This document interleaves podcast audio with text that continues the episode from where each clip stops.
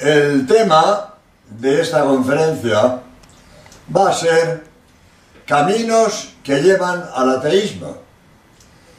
El eh, espacio anterior, la conferencia anterior, fue sobre ateísmo y ciencia de hoy.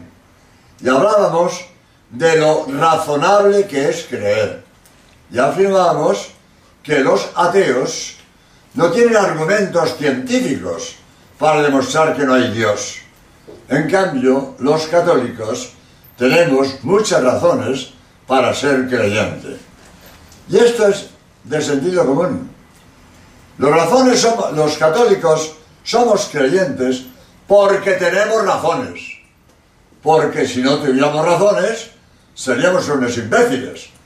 Porque la religión católica exige mucho. Y seríamos idiotas si nos comprometemos a una religión muy exigente sin tener razones para ello. Si no hubiera razones para ser creyente, todos los católicos seremos imbéciles. ¿Y quién puede afirmar que unas lumbreras de la humanidad, como un Santo Tomás de Aquino o un San Agustín, eran unos necios? Cuando estos grandes talentos de la humanidad, Santo Tomás de Aquino y, Santo, y San Agustín, eran creyentes, es porque hay razones para ser creyentes. Pero es más, si no hubiera razones para ser creyentes, todos los científicos serían ateos. Y hay muchos científicos creyentes. No solo un Volta o un Ampere, que eran creyentes, dieron los nombres a las medidas eléctricas de Volta y Ampere. Estas lumbreras de Volta y Ampere eran creyentes. Pero no voy a fijar en sabios antiguos, modernos. Modernos. Max Planck, Premio Nobel de Física, creyente. Paul Dirac, Premio Nobel de Física, creyente. Heisenberg, Premio Nobel de Física, creyente. Y a propósito de Heisenberg, voy a contar una anécdota. No sé si todo el mundo estará de acuerdo conmigo, pero yo opino que Heisenberg es el mayor talento de nuestra generación. ¿Por qué digo esto? Porque Heisenberg descubrió la fórmula unitaria de campos que Einstein buscó toda su vida y no la encontró. Y cuando Heisenberg en Leipzig expuso la fórmula unitaria de campos gravitatorio, eh, electromagnético y, nuclear, y débil, cuando Heisenberg expuso en Leipzig la fórmula unitaria de campos, dijo el periódico, solo media docena de científicos en el mundo fueron capaces de entenderle. Pues este Heisenberg, este talento que descubre una fórmula que Einstein buscó y no encontró, y que solo lo han entendido media docena de personas en el mundo, tuvo una rueda de prensa en Madrid y dijo, creo en Dios. El Heisenberg delante de los científicos. Bien, en resumidas cuentas, que si fuera verdad que la ciencia se opone a la fe, no habría científicos creyentes. Y hay montones de científicos que no sean creyentes. Pero se voy a preguntar, pero también hay científicos ateos. Pues sí, señor, también hay científicos ateos. Pero fijaros lo que voy a afirmar. Ningún científico es ateo por razones científicas. Por otras razones, pero no por razones científicas. Y esta afirmación no es mía. La hago, pero la, la copio de un científico de talla internacional, el padre jesuita Antonio Romañá. Voy a explicar un poco esto.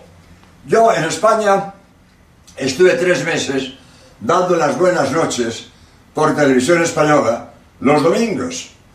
Y mi grabación la lanzaban a la ley el domingo, pero yo grababa los jueves. Todos los jueves iba a Prado del Rey, que es donde estaba la televisión, a grabar mi programa. Pero, un, vamos, un día, solo lo hice una vez, un día yo quería hablar de ateísmo científico y para confirmar que lo que decía era correcto, me fui a ver al padre Antonio Romañá, que tenía un despacho en la calle Serrano de Madrid, en el Consejo Superior de Investigaciones Científicas. Me voy y le entrego las cartillas que yo había escrito.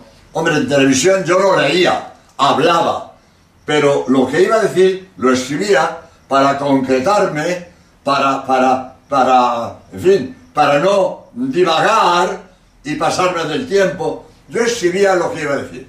Y le enseño al padre Romañá lo que yo iba a decir. Y al padre Romañá, pues le gustó, bien, bien. Pero me dijo una cosa que yo no me hubiera atrevido a decir en televisión. Y la dije en televisión española, citando al padre Romañá, científico de talla internacional. 30 años director del Observatorio de Astrofísica que tenemos los jesuitas en España, en el Ebro, en Tortosa. Bueno, y miembro del Consejo Superior de Investigaciones Científicas en Madrid. Total, me dice el padre Antonio Romaño, hay científicos ateos, pero ningún científico es ateo por razones científicas. Habrá que buscar su ateísmo por otras razones. Nadie es ateo por razones científicas. No hay ningún argumento científico que demuestre que no hay Dios. Hay muchas razones científicas que apoyan la fe del creyente. Esta frase no es mía, es del científico padre jesuita Antonio Romaña y yo la dije en televisión, en televisión española, en uno de aquellos programas que yo, daba las buenas noches los domingos. Tres meses estuve dando las buenas noches los domingos por televisión española. Bien, entonces, razones que llevan al ateísmo. Voy a dar unas cuantas, lo voy a dar 20, voy a dar, no sé, 5 o 6. Primero, la ignorancia. Muchos ateos son ignorantes en religión. Sabrán mucha medicina, mucha arquitectura, mucha lo que sea. Pero si no saben religión, no les puede convencer lo que ignoran. Evidente, ¿eh? ¿Cómo se puede convencer de una cosa si no la conoce? Y montones de, de personas eminentes en otros campos de, religión cero. No saben nada. Y claro, si no estudian religión, ¿cómo les puede convencer lo que no saben? Verdad que no, que no se extrañen los ateos. Estudie, entérese y creerá. Pero si no sabe religión, pues es imposible que le convenza lo que no conoce. Por tanto, primera afirmación que hago, eh, eh, muchos ateos son ateos porque ignoran la religión católica. Perdonen que haga propaganda de mi libro para salvarte, pero para eso he escrito yo el libro para, para salvarte, para razonar la fe. Que la gente conozca las razones que tenemos para creer. Cuando las conocen, pues entonces, ah, bueno, no sé si viene bien contarlo aquí. Lo contaré de manera que el interesado no quede al descubierto. un señor. He sido ateo toda mi vida, lo dijo. Después de leer su libro para salvarte, he pedido el bautismo, he hecho la primera comunión, hoy soy un médico católico. Ateo toda su vida, pero ignorante, no sabía religión. Y cuando estudia la religión y ve lo serio que es creer, lo razonable que es ser católico, él no está bautizado, ni bautismo, ni primera ni nada. Pues después de leer mi libro para salvarte, se convenció de lo serio que es creer, pidió el bautismo, hizo la primera comunión y me dice, hoy soy un médico católico. Bien, por tanto, primer, primera razón del ateísmo, ignorancia. Segunda razón, formación religiosa infantil. Muchas personas eminentes en distintos campos de la cultura, de la religión, son niños de primera comunión. Todo lo que saben de religión, lo que aprendieron de niño. Y ya de adultos no han vuelto a estudiar religión. Y claro, si la religión que saben es infantil, a la formación infantil no le vale la problemática de persona adulta, porque lo único que saben lo que aprendieron de niño. Y claro, ahora son adultos con otra problemática y lo que aprendieron de niño no les va. Yo pongo este ejemplo, que me lo he inventado yo, pero creo que es claro. A una persona mayor, una persona adulta, no se puede poner el traje de primera comunión. Lo revienta, no le va. Cuando era niño estaba muy mono con su traje de primera comunión. Pero hoy adulto no se lo puedo poner porque lo revienta. Pues lo mismo, de niño va bien lo que te enseñan, adaptado a tu edad. Pero cuando eres adulto, tienes otra problemática. Tienes que estudiar religión al adulto. No te basta lo de niño. Lo, que aprendiste de niño iba bien para los niños. Pero ahora que eres hombre maduro, no te va tu religión infantil. Hay que estudiar religión al maduro, al hombre y al adulto. Y cuando estudia religión, como persona adulta, claro que convence la religión. Claro que convence. Pero si se estudia y se, y se, conoce ya. Por tanto, segundo camino que lleva al ateísmo, formación religiosa infantil. Tercer camino que lleva al ateísmo. Personas, iba a decir, eh, soberbias o, o, engreídas, es que yo solo, solo creo lo que entiendo. Y a, mí no, la, iglesia no me impone verdades. Yo pienso lo que quiero y a mí nadie me impone verdades. Otra tontería. Otra tontería. Todos tenemos que aceptar verdades, unas aunque no las entendamos, y otras eh, porque son así. Y yo no soy libre para pensar lo que quiero. Que algunos te dicen, yo pienso lo que quiero. La iglesia me impone dogmas. Y yo no acepto que la iglesia me ponga dogmas. Yo no acepto que nadie me imponga la verdad. Yo pienso lo que quiero. Pues no, señor. Ni usted, ni yo, ni nadie piensa lo que quiere. Todos tenemos que pensar la verdad.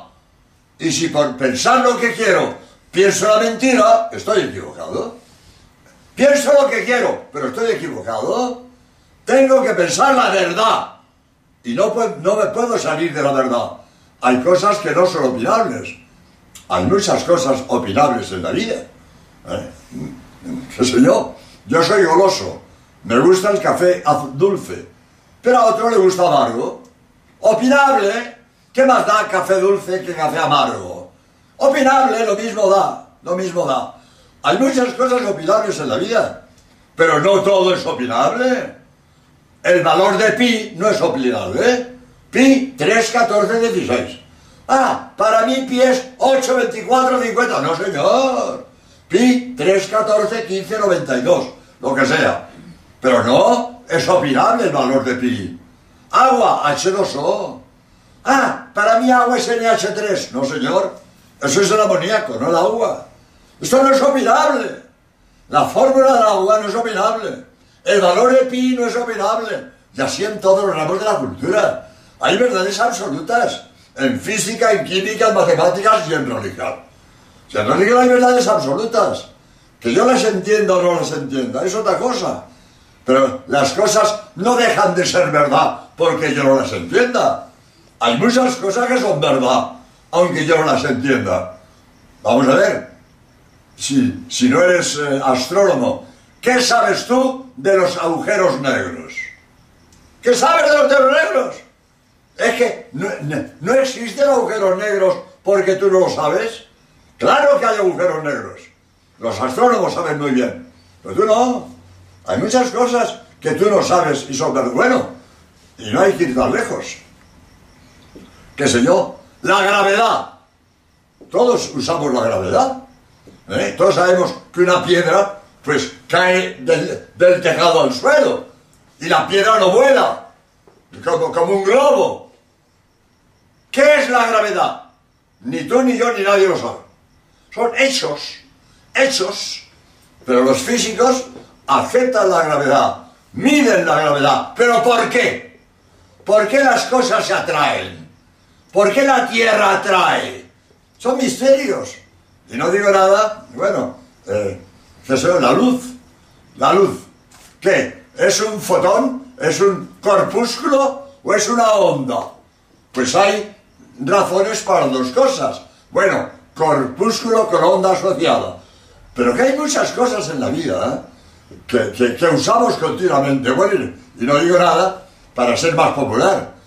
¿Sabes tú por qué los palos en el techo de tu casa te traen la televisión y estás viendo un partido que se juega a muchos kilómetros de tu casa? Y tú estás en tu casa en un sillón viendo un partido de fútbol. ¿Y sabes por qué? ¿Cómo vienen las ondas? Y unos palos en el techo la cogen. Montones de cosas que no entendemos. Por lo tanto, es ridículo decir, yo solo creo lo que entiendo, yo, yo, a mí nadie impone verdades. Entonces, estas son tonterías que se repiten, se repiten y se dicen. Otra tontería que se dice, que la iglesia es represiva porque eh, te impone verdades o te impone dogmas, te impone moral, que es represiva. No, señor. La iglesia no es represiva, es orientadora. La iglesia orienta al hombre para que se realice como persona, para que sea buena persona, para que alcance la meta. Yo pongo el ejemplo de las vías del tren. Las vías del tren obligan al tren a ir por aquí. Le quitan libertad para despeñarse. Si el tren se sale de la vía, se despeña. La vía le obliga a ir por aquí para que avance y para que llegue. No le quita libertad para llegar, le quita libertad de despeñarse. Y si el tren para ser libre se sale de la vía, se despeña. Esa es la iglesia. Te obliga a ir por el camino recto, por el camino recto. No para quitarte libertad para lo bueno, te quita libertad para lo malo, te prohíbe lo malo, pero prohibiéndote lo malo te hace un bien, te hace un bien. Te ayuda a avanzar, te ayuda a llegar, te ayuda para que te realices como persona humana, te realices, te ayuda para que salves tu alma para la vida eterna. O sea, es una tontería decir que la moral de la iglesia es represiva. No es represiva, te quita libertad para lo malo, pero no para lo bueno. Pero hablando de esto, se me ocurre decir también que otros, pues se apartan de la iglesia porque ven malos ejemplos en católicos y en sacerdotes. Por desgracia, hay malos sacerdotes. Todos teníamos que ser santos. Si representamos a Cristo, teníamos que ser alter Christus. Teníamos que ser como Cristo. Teníamos que ser santos. Todos los sacerdotes. Pero la, la libertad humana y la fragilidad humana hay malos sacerdotes. Y los malos ejemplos de los malos sacerdotes espantan a mucha gente, porque además la gente tiende a generalizar. Fíjate lo que son los curas. Hombre, no generalices. Ese es un mal sacerdote. Pero hay miles de sacerdotes buenos. Pero ¿qué pasa? Que la prensa, los medios de comunicación, lo que, lo que propagan los malos ejemplos de los malos sacerdotes, que son una minoría.